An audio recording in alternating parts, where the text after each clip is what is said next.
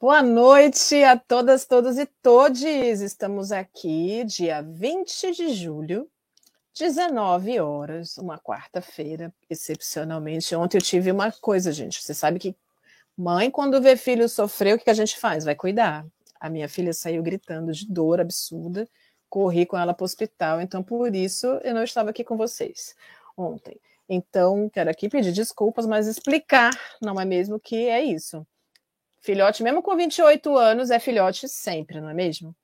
Bom, hoje eu quero falar com vocês sobre algumas coisas, né?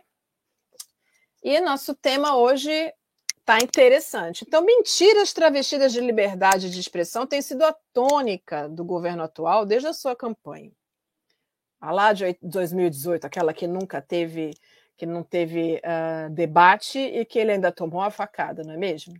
Então, seguindo sua lógica política, nosso atual presidente da República encontrou-se dias atrás com diplomatas de diversos países do mundo para mais uma vez colocar em dúvida a eficiência das urnas eletrônicas. Em sua busca de desqualificação do processo eleitoral brasileiro, do qual ele faz parte, inclusive, nosso dirigente apela para a máxima de que uma mentira contada muitas vezes passa a ser verdade. Então, numa democracia jovem e frágil como é a brasileira, um posicionamento como este pode apontar alguns caminhos, que é o que a gente vai falar sobre isso. Então, esse é o nosso Mídia ao Ponto, um programa aqui do canal Farofa Crítica, que é uma produção do CELAC, em parceria com o Departamento de Jornalismo e Editoração da Escola de Comunicações e Artes da USP, e que tem apoio do IEA da USP, o Instituto de Estudos Avançados da Universidade de São Paulo, e também do jornal Empoderado. Esse é o nosso programa de número 65. A gente já está bem pertinho, faz um tempão, não é? Então, minha gente, antes de começar o meu comentário, eu quero que o Gui, por favor, coloque o vídeo que a gente selecionou hoje, aquele trechinho da fala do nosso presidente com os diplomatas. Por favor, Gui. Conheço muito bom, muito bem o nosso sistema. Conheço muito bem a política brasileira. Fiz uma campanha sem recurso, então, mas que começou quatro anos antes do pleito, depois da reeleição da senhora Dilma Rousseff e andando pelo Brasil, sozinho. Três anos sozinho andando pelo Brasil, juntando multidões. Fiz a minha campanha. Tudo que vou falar aqui está documentado, nada da minha cabeça. O que eu mais quero para o meu Brasil é que a sua liberdade continue a valer também obviamente, depois das eleições. O que eu mais quero, por ocasião das eleições, é a transparência. Porque nós queremos que o ganhador seja aquele que realmente seja votado.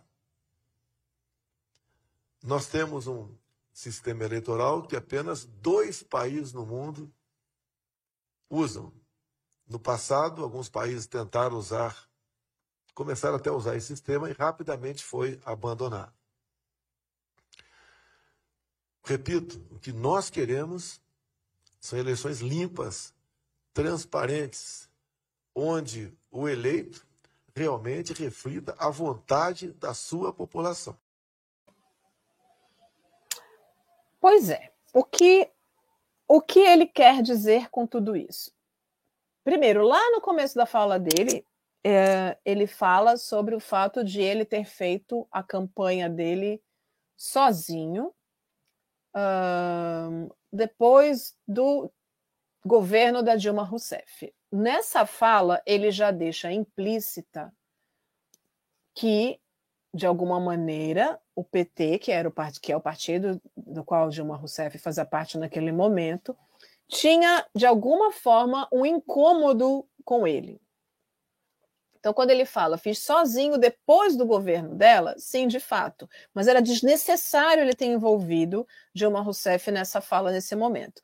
Ele vai dizer, obviamente, que ele não disse o que ele disse, nem que essa foi a intenção, porque é esse o jogo de palavras que ele faz, de dizer que não disse aquilo que as entrelinhas deixam nítido. Depois ele vai dizer que, que o que ele quer é que as nossas eleições sejam limpas, que as nossas eleições sejam transparentes. Veja bem. Primeiro, nesse mesmo discurso dele, ele vai falar que um hacker disse que fez e aconteceu.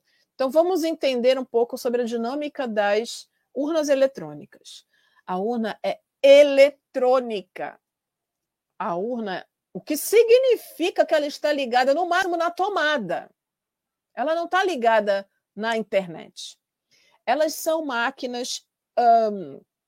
As urnas eletrônicas elas são algumas são máquinas ligadas à, à, à eletricidade e elas têm dentro delas um sistema que faz que conta, que contabiliza a quantidade de votos para determinados para os, os, os candidatos que estão dentro daquela urna, urna eletrônica.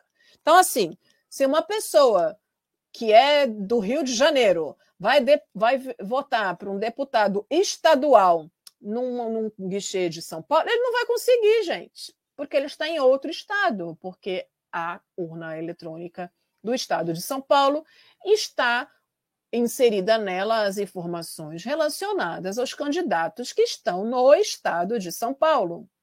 Estou falando isso porque um dos filhotes do nosso amantíssimo presidente veio falar que isso podia ser um problema na, na urna eletrônica, porque ele estava num estado que não era o dele, ele queria votar nele mesmo e ele não conseguiu. Óbvio, a urna eletrônica não estava preparada para aquilo, para aquele voto.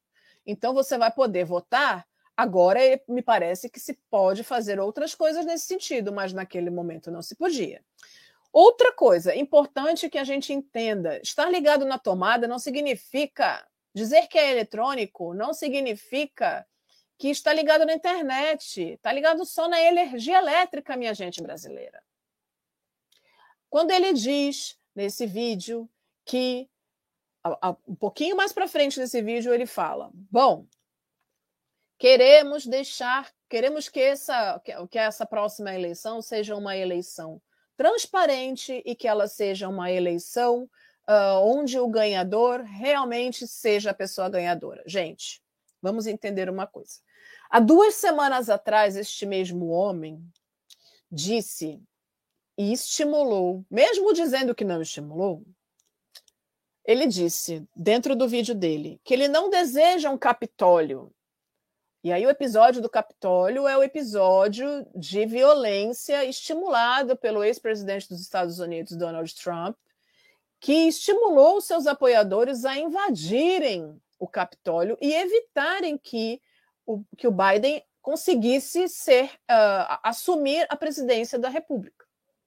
O grande problema é que, ao dizer que não disse, ele estimula, ele não fala abertamente, ele deixa nas entrelinhas que é a mesma tática do nosso presidente da República. Então, há duas semanas atrás, ele disse: ah, vocês podem atuar, fazer o que vocês acham que precisa ser feito, só não acho que tenha que ser como o Capitólio. Não estou estimulando vocês a fazerem o que foi feito no Capitólio, mas vocês podem fazer o que vocês acham que é certo. Então, eles ainda, ele ainda coloca no colo do apoiador dele, que é cego de paixão, a fazer aquilo que ele não tem coragem de fazer, mas ele estimula a fazer. E depois diz que não estimulou. Porque aí depois, uma semana depois, poucos dias depois dessa fala dele, um apoiador do Bolsonaro, simplesmente. Eu falei o nome dele, gente, não era para falar o nome dele. Mas um apoiador dele, só porque o cara estava fazendo a festa dele dentro de um clube fechado, uma chácara que tinha um acesso restrito, mas esta pessoa tinha o acesso à câmera, enfim, uma loucura. E aí o cara acha que ele tem o direito de sair de onde ele estava, que era um lugar longe de onde estava acontecendo a festa. de ir até o salão de festas para matar um outro homem que estava fazendo a festa. E a festa estava decorada com motivos relacionados ao PT. O mais incrível dessa história toda é a Polícia Federal dizer que não foi um crime de motivação política. Gente, pelo amor do Santo Cristo.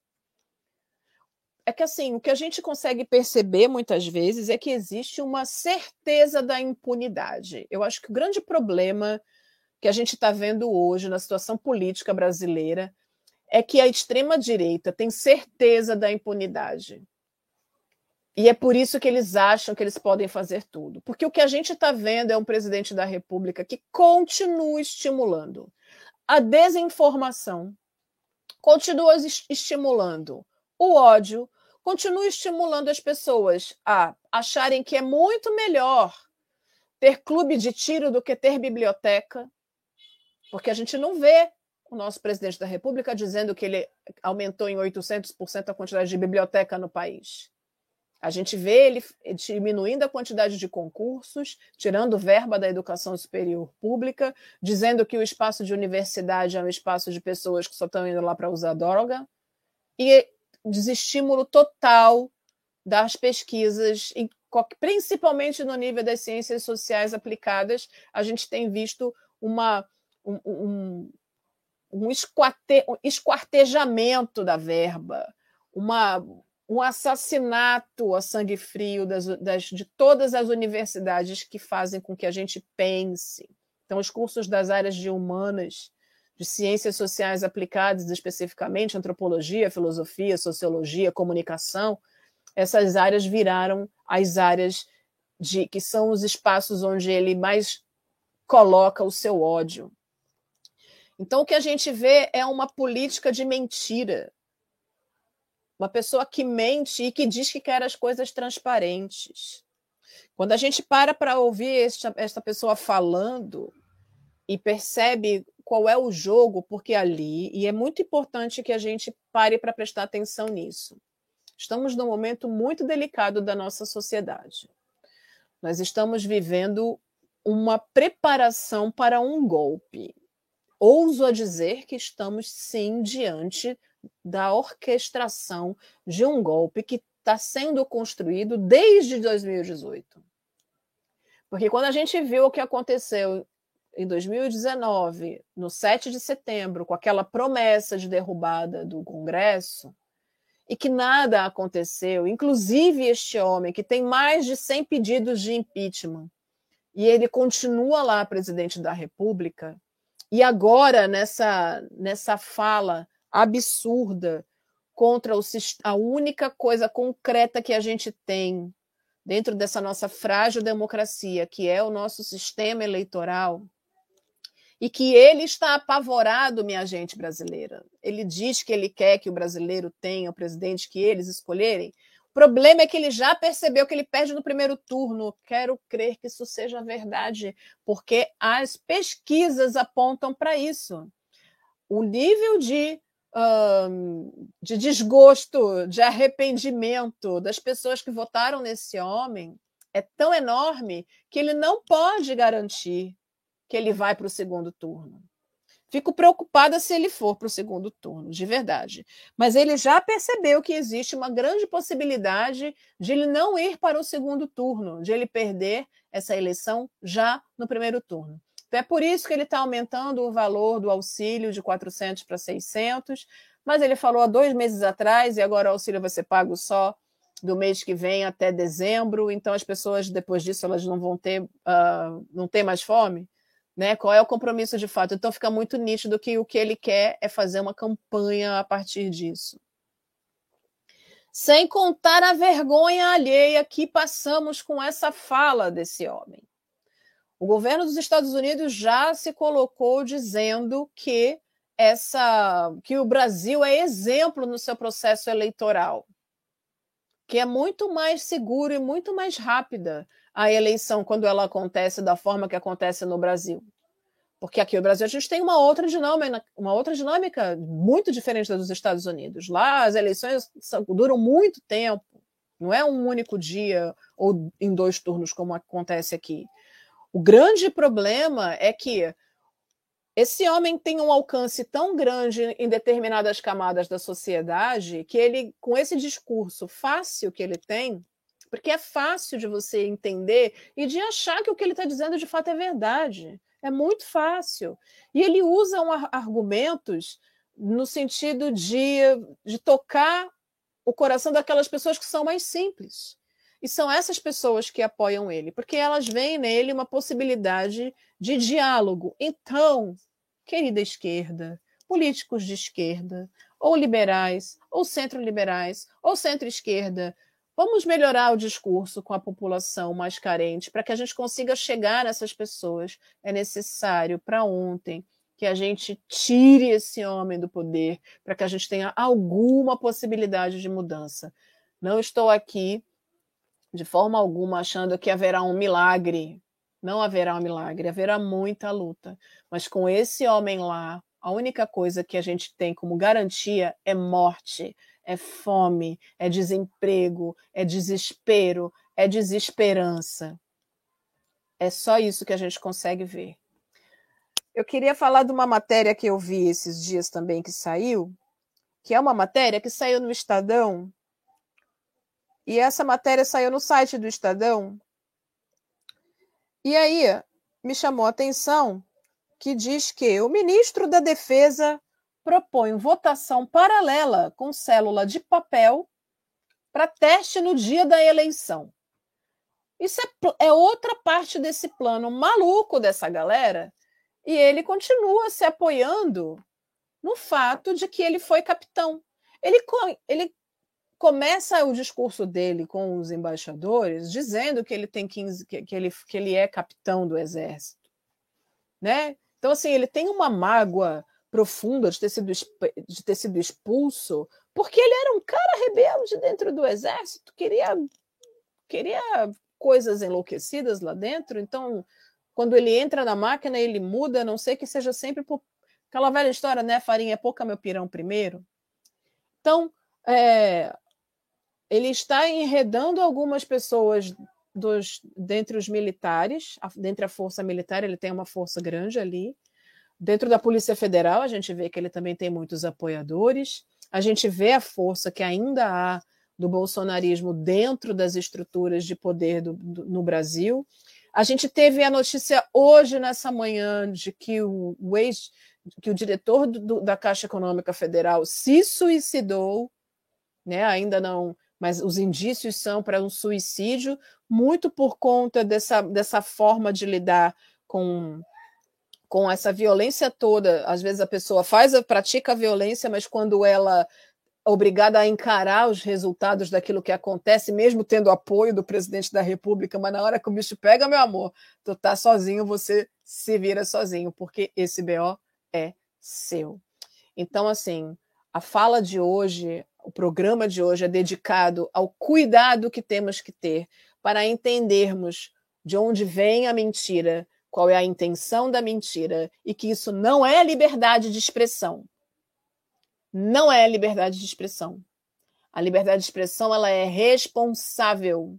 Não se cria uma mentira e se fala da mentira muitas vezes para que ela se torne uma verdade aparente. É necessário mantermos os nossos olhos abertos, porque afinal de contas é a nossa vida. Este homem está com a nossa vida nas mãos deles. E se nós não fizermos alguma coisa, a gente pode simplesmente perder as possibilidades que temos de rever toda essa política que a gente está vivendo hoje e reconstruir o nosso país de uma outra maneira, de uma maneira mais uh, dentro da equidade possível, para que a gente continue caminhando para então a gente poder pensar de fato numa igualdade, ou pelo menos diminuir as desigualdades. Estamos, então, no mês de julho, que a gente chama de Julho das Pretas, e que tem uma programação nacional em todos os estados, porque a gente já entendeu que se a gente for pegar todas as pautas políticas importantes, essas pautas elas estão sendo desenvolvidas prioritariamente por mulheres negras. Por conta disso, então, o Julho das Pretas, que antes era só o dia 25 de julho, que é o Dia Internacional da Mulher Negra Afro-Americana Latino-Caribenha. Mas no Brasil, a partir de 2014, também conhecido como Dia Nacional de Teresa de Benguela, que foi uma quilombola lutadora dentro do Brasil, nós temos várias, um, mas especificamente vou falar de duas atividades que são importantes dentro dessa estrutura do mês de julho. E, aliás, quem não sabe, dia 25 de julho foi escolhido como o Dia Internacional da Mulher Negra Afro-Latino-Americana e Caribenha, porque em 25 de julho de 1995 aconteceu na República Dominicana um país caribenho, que divide a ilha com o Haiti, para vocês saberem um pouquinho sobre geografia. Uh, aconteceu a primeira uh, organização, primeira grande conferência de mulheres negras dessas regiões, e aí falo do México para baixo. E a ideia era fazer com que a ONU, então, percebesse todas as demandas que são. Foi organizar as demandas e apresentar para a ONU como uma demanda concreta, de que era necessário tratar de forma diferente as mulheres negras, porque o que aflige as mulheres negras não são as mesmas aflições que atingem as mulheres brancas. Então, foi apresentada para a ONU essa demanda desse, desse, dessa movimentação organizada, e uma dessas demandas foi de entender a questão de gênero como uma questão importante para ser observada e a raça como também uma categoria a ser observada dentre as políticas e propostas que a ONU sempre faz dentro das suas atitudes e enfim, dos seus tratados das suas convenções. Então, um pouco de história para a gente entender o que é o mês de julho e esse Júlio das Pretas que a gente vem vendo nas redes sociais e em todo o Brasil, uma movimentação muito grande em relação às atividades culturais que tem. Como eu já perdi um montão de tempo falando desse homem, que eu não gosto nem de falar o nome dele, eu quero aqui então falar das nossas, das nossas indicações culturais. E aqui a gente está falando então da segunda semana Teresa de Benguela, que acontece aqui na Baixada Santista, e que tem programação super extensa e pela primeira vez a gente vai ter atividades quase que na Baixada inteira. Então a gente vai ter, vai ter atividade em Santos, São Vicente, Cubatão, Praia Grande, Itanhaém e Guarujá, com atividades que têm como tema intelectuais negras, as intérpretes do Brasil e de seus problemas concretos. Essa ideia nasceu a partir de um grande projeto que tem sido realizado pela professora Renata Gonçalves, da Unifesp de São Paulo, e que onde ela propõe que a gente faça uma. que a gente traga para o conhecimento da sociedade a produção intelectual de mulheres completamente invisibilizadas. E de mulheres não negras, ou de mulheres negras de pele clara, que foram branqueadas pela história, como, por exemplo, Chiquinha Gonzaga mas também com mulheres quase invisíveis da história, como, por exemplo, Maria de Lourdes do Vale Nascimento, uma das mulheres que também ajudou a construir o teatro experimental do negro. E a história dela é quase que desconhecida. Então, a gente tem essa proposta. No dia 25, um, na segunda-feira, pela manhã, aqui em Santos, a gente vai fazer uma ação que vai uh, que vai das sete da manhã até umas nove horas da manhã, com abertura de faixas com o nosso mote desse ano, que traz a luta contra a fome, contra as contra todos os tipos de discriminação. As mulheres negras estão unidas pelo bem viver. E faz tempo que a gente está unida pelo bem viver. Faz muito tempo. E mais uma vez a gente vai ocupar as ruas. Então, a gente tem vai fazer essa ação aqui em Santos pela manhã, para que a gente possa subir a serra e então caminhar entre as nossas manas de São Paulo. A próxima imagem, Gui, por favor. E essa é a Marcha de, das Mulheres Negras de São Paulo, que vai acontecer na rua no dia 25 de julho, com o seu. Um, e aí a gente vai fazer a concentração na Praça da República a partir das 17h30. Mas você pode chegar às 17 Mulheres, vocês são bem-vindas, as suas crianças serão bem-vindas. A gente tem um espaço exclusivo para as crianças, então você não precisa deixar de marchar por causa do, do seu do seu herê. Traga seu herê, que ele vai ser cuidado, porque a gente já tem uma equipe pensando nisso, prontinha para isso, e estamos na rua de novo por nós, por todas nós, pelo bem viver. A gente espera vocês nas ruas. E essa dica, outra dica incrível, minha gente. Mostra aí, Gui, por favor. Ai, gente, então, a gente tem amigos que são incríveis, né? Então, a Companhia Treme Terra, o João da Companhia Treme Terra e o Orum Santana estão fazendo uma, um novo espetáculo chamado Caminhos Abertos. E aí eu quero dizer que o meu programa é nacional, né, minha gente? Porque o que acontece? João está apresentando, junto com o Orum, esse evento maravilhoso, que é uma, um espetáculo de dança, aonde? Em Pernambuco. Então, o Enoque Santos e João Nascimento prepararam um trabalho maravilhoso e inédito de dança negra contemporânea, que compõe a programação do Festival de Inverno de Garanhuns, em Pernambuco, com a participação especial de Orum Santana. Caminhos Abertos é uma pesquisa baseada no IFA, que é um jogo de adivinhação nos Odus. A performance se relaciona com o corpo sentido, o corpo grafado, os solos riscados, os rituais de transformação e as linhas do tempo pavimentadas na ancestralidade. São movimentos do acaso, gingas de possibilidades, gritos de liberdade, camadas de sensações, trilhas que contam histórias, corpo-memória que dançam itãs, que aos pés do engoma comunicam-se com o morum, ritmos e poesias daquilo que há de vir. E acontece, então, no dia 28 de julho, a sala é a sala de dança do Sesc Garanhuns e começa às 17 horas. Ah, gente. Aí João, muito do abusado, chega para mim e diz assim: é só colar. Eu falei: Ô, oh, meu bem, Pernambuco é logo ali, né? Eu estou em Santos, Pernambuco é logo ali. E aí, tenho mais uma dica para hoje ainda, minha gente, que essa é para amanhã. Mas vamos lá, quem tiver em Pernambuco, vá.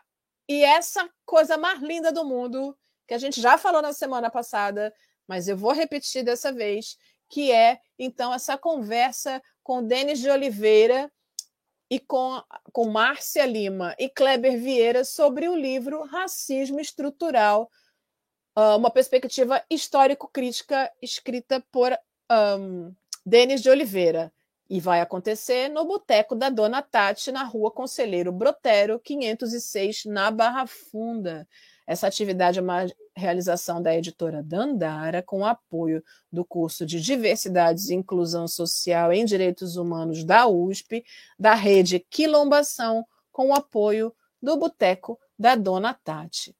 Que bom que eu consegui dar uma aliviada no meu estresse falando esse monte de coisa linda, porque cultura negra é isso, é pura potência. E a gente precisa lutar, que a nossa potência precisa estar cada dia mais na rua. E por isso que dia 25 de julho estaremos na rua pelo bem viver, pela vida, pela, pela, pela para acabar com a fome, para gritar de que os nossos corpos merecem estar, permanecer e continuar vivos. Tenham todos uma linda semana. Acompanhe as redes sociais. Esse monte de mulher preta só está fazendo coisa linda. Beijo, até semana que vem.